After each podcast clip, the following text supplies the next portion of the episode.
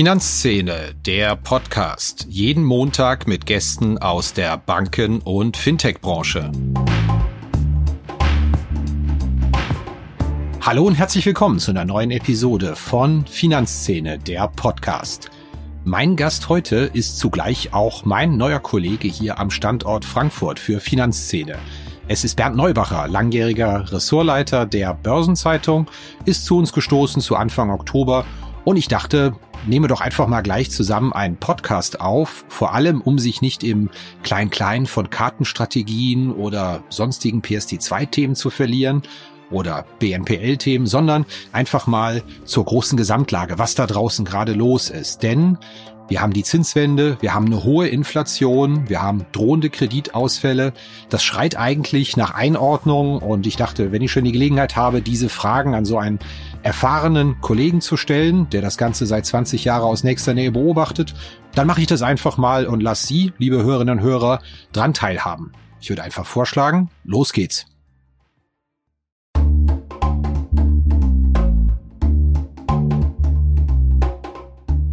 Inkasso ist ein großes Thema für Banken wie Fintechs.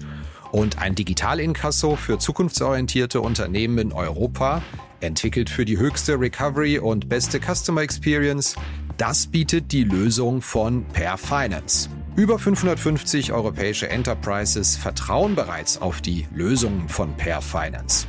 Der Per Finance Ansatz basiert auf KI und Verhaltensforschung.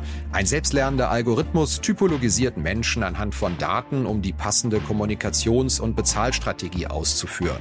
Das Ziel, Kunden erfolgreich zur Zahlung sensibilisieren und die ideale Lösung für jeden Menschen finden, um die Forderung schnell zu begleichen. Zum Einsatz kommen dabei KI-Technologie basierend auf Reinforcement Learning und auch Natural Language Processing. Der Ansatz verhilft Finanzteams zu schnellerer und höherer Rückführung von außenstehenden Forderungen und bietet Verbrauchern ein nahtloses und faires Online-Bezahlerlebnis. Das Ganze in einem All-in-One-Ansatz für alle Länder. Ein Vertrag, eine Datenschnittstelle, ein Kundenportal und ein Ansprechpartner. Einfach mal schlau machen auf der Seite www.airfinance.com. Hallo Bernd, herzlich willkommen bei uns im Finanzszene-Podcast. Hallo Christian. Nicht nur herzlich willkommen im Finanzszene-Podcast, auch herzlich willkommen zur Finanzszene. Vielen Dank. Erster Tag hier bei uns in Frankfurt und wir legen gleich mit einem Podcast los. Wir dachten uns einfach, wir zapfen mal deinen Eindruck von der Lage an im Moment. Du warst jetzt zwei Monate draußen, hast dich hoffentlich gut erholt. Absolut. Urlaub gemacht, hoffentlich auch, ja. Das auch. Und wo hast du Urlaub gemacht? Wenn ich USA. Oh, ist aber ein mieses Reiseziel, was den Wechselkurs angeht, oder? Äh, absolut, aber sehr schön. Also es ist ein ähm, äh, Feel Everything Urlaub. Also man hat ähm, positive und negative Seiten und der Wechselkurs gehört eher zu den unangenehmeren. Ja, dann lass uns mal drüber reden, was gerade draußen in der großen weiten Welt der Banken und Fintechs los ist und welchen Eindruck du davon gewonnen hast. Es zerren ja im Moment zwei Effekte insbesondere an den Banken. Positiv ist die Zinswende, dass da plötzlich wieder richtig Musik im Zinsgeschäft reinkommt und negativ die Effekte von Ukraine-Krieg, Energiekrise und Rezession auf die Risikovorsorge. Was glaubst denn du, was überwiegt da eher so auf Sicht der kommenden Monate? Die Aktienkurse wissen es ja auch nicht so genau, wie sie das interpretieren sollen. Ja, ähm, also ich glaube, die, die Effekte der Zinswende, die werden ja erstmal mit Verzögerungen zu Buche schlagen und deswegen ist im Moment äh, die Themen, sind die Themen Inflation und äh, Ukraine-Krieg absolut vorherrschend. Ähm, allerdings äh, ist es da auch ja ein bisschen wie eine äh, wie eine dichte Nebelwand, weil man eben nicht weiß, wie die ähm, wie die Effekte des Krieges sich auswirken werden. Die ähm, direkten Exposure sind ja mehr oder weniger zu vernachlässigen mittlerweile. Es geht ja eigentlich nur darum, wie die mittelbaren Effekte zu Buche schlagen werden. Und da ist eben die große Unbekannte, was äh, setzt die öffentliche Hand dagegen, um die Auswirkungen auch abzufedern. Und da ist man halt äh, noch nicht so schlau in einer Zeit, wo eben die ähm, Gasumlage jetzt plötzlich zur Gasbremse wird und äh, äh, die ähm, Europäische Union ähm, Eingriff in den Strommarkt plant, äh, aber Details letztlich noch nicht ähm, klar sind. Und zugleich äh, muss man natürlich auch beachten, dass die Banken eigentlich von einer mit einer recht guten Basis, Ertragsbasis in, in die Situation hineinkommen. Äh, vor ein paar Tagen ist ja gerade erst der äh, Bericht der Bundesbank zur Ertragslage der deutschen Banken rausgekommen. Äh, da hat man doch erstaunt lesen können, dass die Banken im letzten Jahr ihren ähm, Jahresüberschuss vor Steuern mehr als, nee, fast verdoppelt haben, von 14 auf 27 ja. Milliarden Euro. Das langfristige Mittel ist eher so 18 Milliarden Euro. Man hat natürlich die, den Banken haben natürlich die Folgen der Nullzinspolitik stark zugesetzt, aber gleichzeitig sind ja auch die, die Refinanzierungskosten gesunken. Man hat von der, die EZB hat auch ihr Bestes getan, durch die äh, TLTRO-Geschäfte die Banken zu pampern. Das wird ja auch noch bis Ende nächsten Jahres einen zweistelligen Milliardenbetrag äh, bescheren. Ja, und so muss man jetzt mal gucken. Also besser wird's wahrscheinlich nicht, aber äh, wie, wie, wie, wie schlimm es wird, steht natürlich in den Sternen der Zeit. Ja, ich war selbst auch erstaunt bei der Präsentation der Stresstestergebnisse machten eigentlich BaFin und Bundesbank, waren ja Vertreter von beiden da bei der Präsentation, sehr gelassenen Eindruck eigentlich. Äh, Hausaufgaben gemacht, Kapitalquoten sind gut. Da habe ich mich gefragt, liegt es daran, dass die Zahlen wirklich so gut sind und die Stresstestergebnisse auch so vielversprechend und beruhigend sind? Oder liegt es daran, dass man sich denkt, in dieser aufgeheizten allgemeinen Makrostimmung mit allem, was da so droht, dann hilft es, glaube ich, jetzt wenig noch öffentlich mit dem Zeigefinger auf Banken zu zeigen, Kosten müssen noch weiter runter und ihr müsst mal mehr für euer Geschäft tun. Ja, mich erinnert das immer, äh, wie wenn man als Lokalreakteur einen Einzelhändler im, nach dem Ergebnis des Sommerschlussverkaufes äh, befragt. Da wird keiner sagen, es ist total mies gelaufen und auch keiner wird sagen, wir verdienen uns hier die Taschen voll.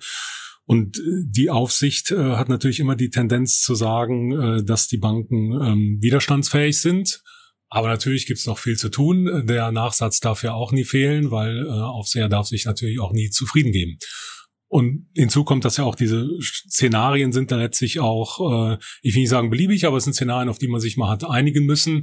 Ähm, was sie dann mit der Realität zu tun haben, mit der Zukunft, weiß man nicht. Die werden regelmäßig als die härtesten, die es jemals gab, angepriesen, aber ähm, wer weiß, ähm, was, ähm, ähm, wie die, wie sich nächsten Monate entwickelt werden, auch mit dem Hinblick auf den Krieg, auf die Inflation, äh, dann ist das vielleicht noch eher ein sanftes Szenario gewesen, was wir da gesehen haben. Also die Un Ungewissheit ist fast komplett, würde ich sagen.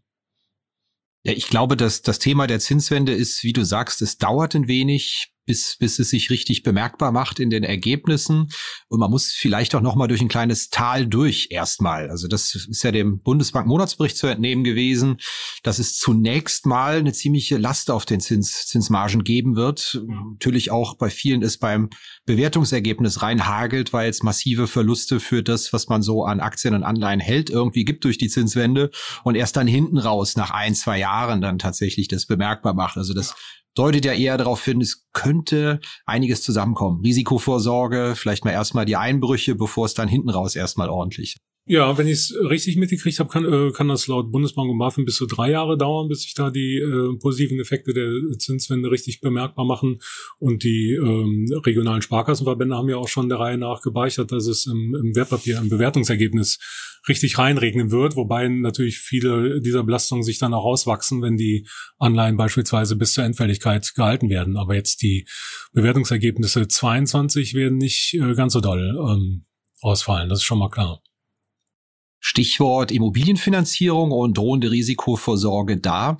Das fand ich auch ein super interessantes Detailergebnis des Stresstests, dass wenn wir selbst einen richtigen ökonomischen Schock von steigender Arbeitslosigkeit und starkem Wirtschaftseinbruch um fast fünf Prozent, fast schon Lehmann-Dimension von 2,8 simulieren, dass da gar nicht so viel passiert mit den Wohnimmobilienkrediten und da die BaFin und Buber auch einigermaßen entspannt ist, wirkt ja so ein bisschen kontraintuitiv, zumal es ja auch Zeichen dafür gibt, dass das ganze Neugeschäft am Immobilienmarkt doch einen ziemlichen Hit nimmt und ganz allgemein die, die Heydays vorbei sind. Wie stehst du zu diesem Immobilienfinanzierungsmarkt? Schläfst du auch gut mit dem, was da passiert? Ich habe keine Immobilienfinanzierung, deswegen äh, schlafe ich auch gut. Aber es natürlich ähm, wird natürlich interessant sein zu sehen, wie sich die äh, Marktteilnehmer verhalten. Also wenn die Aufsicht da recht gelassen ist, äh, äh muss man noch feststellen, dass ähm, äh, die Marktteilnehmer selber scheinen mir da ein bisschen im Ungefähren noch äh, zu fischen. Es war letztens gab es auch eine Umfrage von PwC, glaube ich. Da war dann der offizielle ähm, Sprech, man werde sich diversifizieren. Das hört sich aber eher so an wie raus aus Europa, rein nach Asien, rein in die USA. Also ich glaube, dass da auch schon große Vorsicht eingekehrt ist. Und es hängt natürlich von den Spielern ab, äh, wie aggressiv die sich äh, finanziert haben. Wenn sie dann einen hohen Schuldenhebel haben und jetzt die Zinsen steigen und vielleicht auch die Finanzierer etwas äh, vorsichtiger werden, weil sie erstmal die Folgen der Rezession äh, abwarten wollen, dann sieht es vielleicht ähm, schnell problematisch aus. Und auch wenn der Wohnimmobilienmarkt sich gut hält, ist über den Gewerbeimmobilienmarkt noch nichts ähm, gesagt. Ne? Wo auch wieder Corona mit reinspielt was uns in den nächsten Monaten wieder mehr beschäftigen wird. Würde ich so unterstreichen, auf Basis von dem, was ich gelesen und gehört habe die letzten ein, zwei Jahre.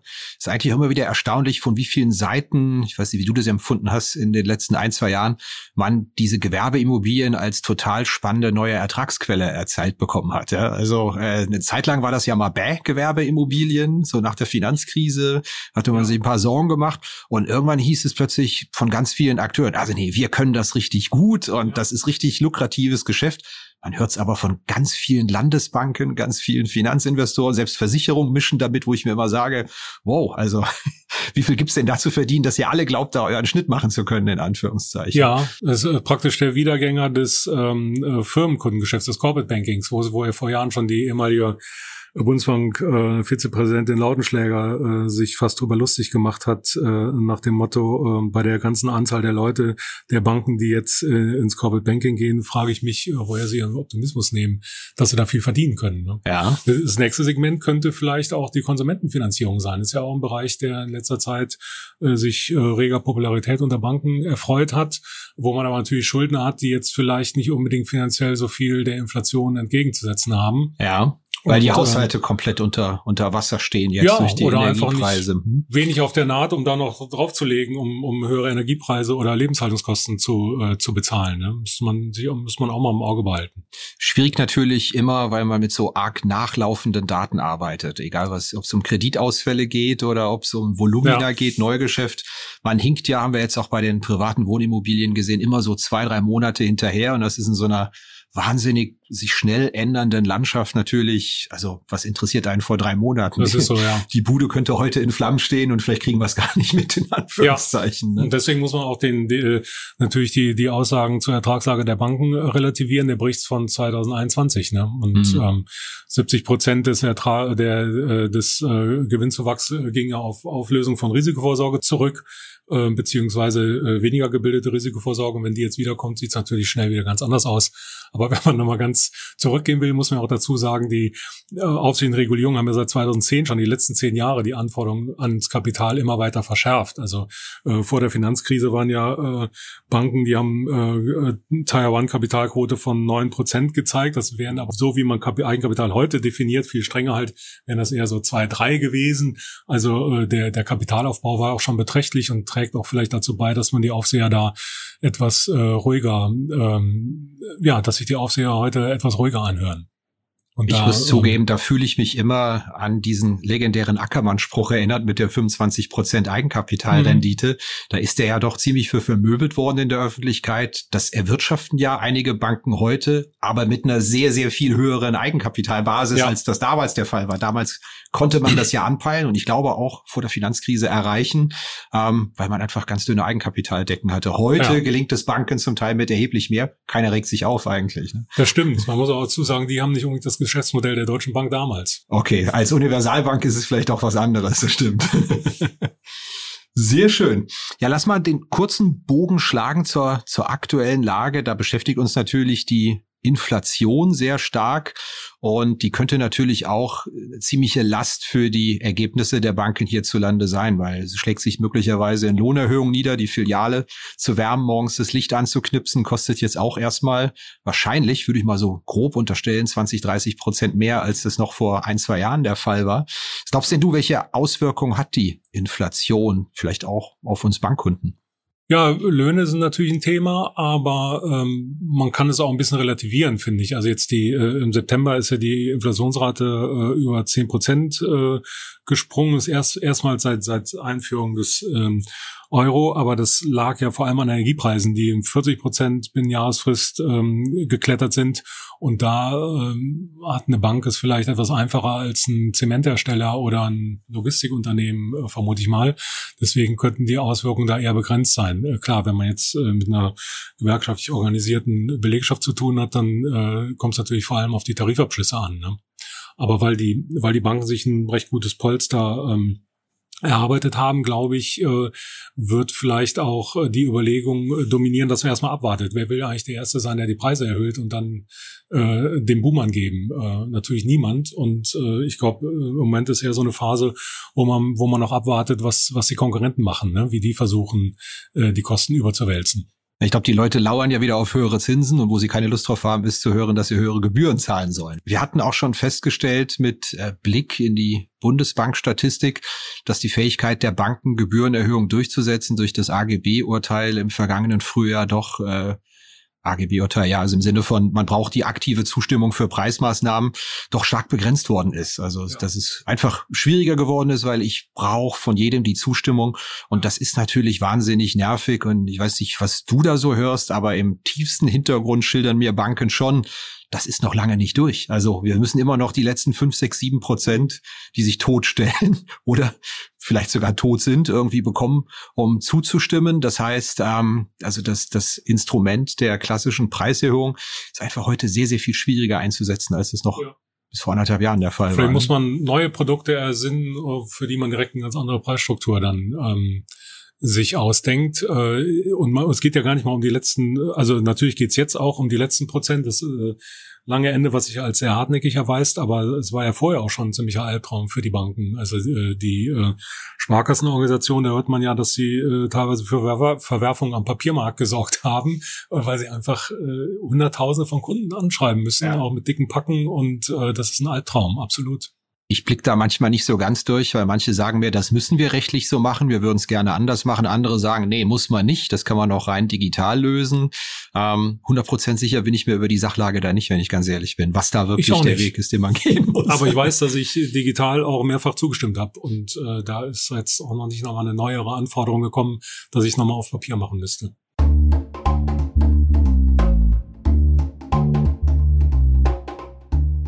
Wenn es ein Thema gibt, das den Smalltalk dominiert, bei mir, wenn ich mit Vertretern der Banken- und Fintech-Szene spreche, dann ist es doch die Regulatorik. Was das alles kostet, das Personal, das man finden und binden muss, den Aufwand, den man damit hat. Ja, die Emma Risk und auch die bankenaufsichtlichen Anforderungen an die IT, kurz BAIT, die haben viele schon auf dem Radar. Aber jetzt wartet bereits Dora am Horizont, die nächste Regulierungswelle. Da ist es höchste Zeit für eine zeitgemäße, digitale und automatisierte Unterstützung im Rahmen der Rezertifizierung der Sollkonzepte im Bereich des Zugriffs- und Zutrittsmanagements. Dafür gibt es Foconis Zack. Das Foconis Zack Funktionspaket Rezertifizierung erledigt automatisiert den Soll-Ist-Abgleich, den Antrags- und Genehmigungsprozess und verfügt darüber hinaus über hochspezialisierte Tiefenanalysen, die Berechtigungsrisiken in den IKS-relevanten Bereichen aufdecken. Foconis Zack, dieses Paket, das kommt von der Foconis AG. Das ist ein Unternehmen 2000 gegründet, Softwarehaus mit Fokus auf effiziente Automatisierung und Digitalisierung regulatorischer Anforderungen. Wenn Sie sich mal informieren wollen, schauen Sie mal vorbei unter foconis mit c.de slash Rezertifizierung. Ja, spannend. Ähm, bewegt sich einiges. Meine persönliche Vermutung ist ja, der bequemere Weg könnte eher über die Kosten sein, dass wir jetzt nochmal einen extra Schub in Sachen Filialschließung sehen. Die Commerzbank hat ja ganz frisch diese Woche nochmal gesagt, es wären ein paar mehr.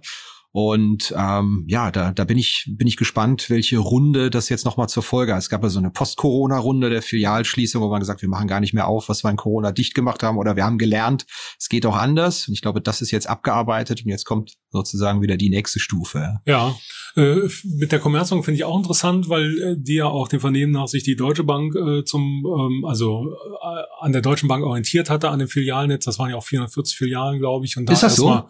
Äh, hatte ich so gehört, ja. Und dass man dann eben den Eindruck erweckt hat, das war's jetzt auch. Äh, wenn dann jetzt noch mal mehr runtergenommen wird, ist ähm, ja wahrscheinlich äh, folgerichtig, äh, vielleicht auch nicht zu vermeiden, aber äh, spricht auch eher dafür, dass man dann äh, versucht, so das in Scheiben eben äh, äh, zu servieren äh, und wenn sich die Leute auf, auf ein, ein neues Niveau gewöhnt haben, dann vielleicht nochmal weiter runtergeht, anstatt von Anfang an zu sagen, wir planen hier mehr als die Hälfte aller Filialen zu schließen. Ja. Das ist wahrscheinlich nicht so gut vermittelbar. Da macht man erstmal großen Schritt und äh, guckt dann nochmal äh, später, ob es dann nochmal Bedarf gibt.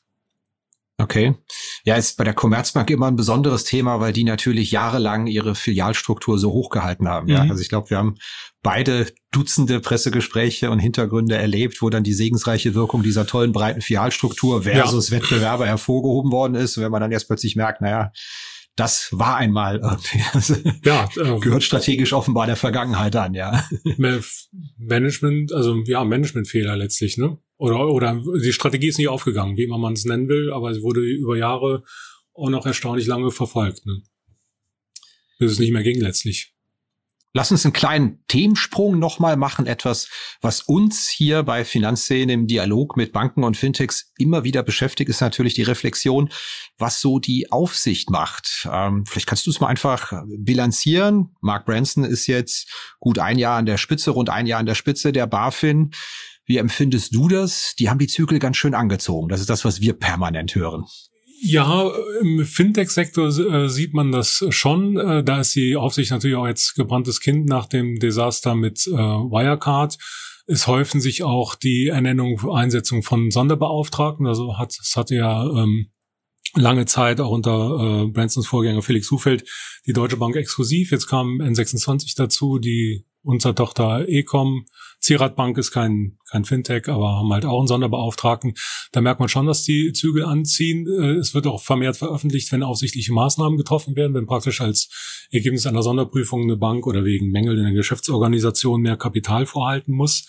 Allerdings ähm, könnte das für meinen Geschmack auch aktueller sein, weil oft wird es dann eben auch erst Wochen oder Monate äh, nach dem Ergebnis der Sonderprüfung wird darüber informiert, äh, wo möglicherweise, weil man dann nicht Pferdescheu machen will oder vielleicht den Banken auch die Chance geben kann, die Mängel sind auch schon alle abgearbeitet oder wir sitzen da gerade dran und kooperieren mit der Behörde, was man halt dann ähm, so sagt in solchen ähm, in solchen äh, Momenten.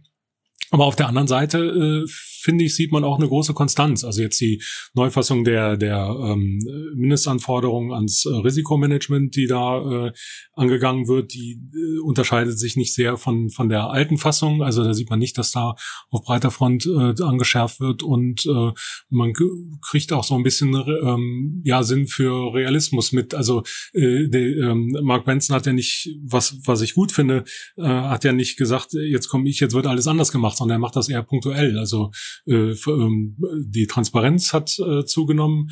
Äh, es werden äh, bei Sonderprüfungen und ähm, und äh, der Einsetzung von Sonderbeauftragten geht man aktiver vor. Aber ähm, er hat auch klare Ansage gemacht, wie wichtig die Bekämpfung der Geldwäsche ist, äh, was ja äh, offen auf der Hand liegt, muss man auch dazu sagen. Aber hat er ähm, besonders rausgestellt. Aber sonst äh, hat sich jetzt auch ähm, ne, ähm, geht auch vieles den äh, Gang weiter wie bisher. Ähm, ich habe gehört, dass er auch in der Sachen VTB Bank äh, Europe sich auch für das Institut verwendet hat bei anderen Aufseher, dass die am Stecker des Finanzsystems bleiben, weil die natürlich nach, äh, nach Verhängung der ganzen Sanktionen gab es viele Kunden, die sich abgewendet haben oder auch sich gefragt haben, kann man mit denen überhaupt noch Geschäft machen? Äh, äh dann überweisen wir unsere, unsere Forderungen, überweisen wir lieber erstmal nicht.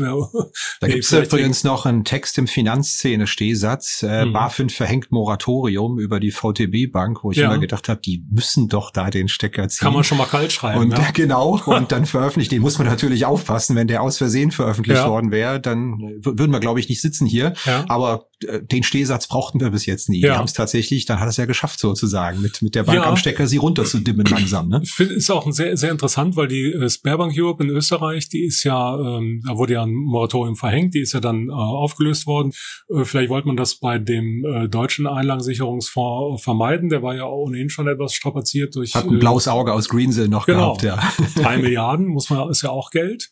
Und, äh, Wahnsinn, wie das versackt ist, ne? Also auch nicht so richtig äh, öffentliches Thema, obwohl es die Banken richtig Asche gekostet hat, ne? Die ganze Nummer über den Fonds. Ne? Ja. Das, äh, ja, ja, das, also äh, in der Öffentlichkeit äh, womöglich versackt, aber beim ähm, beim Einlagensicherungsfonds ja nicht. Da ist mhm. ja dann gab es ja personelle ja.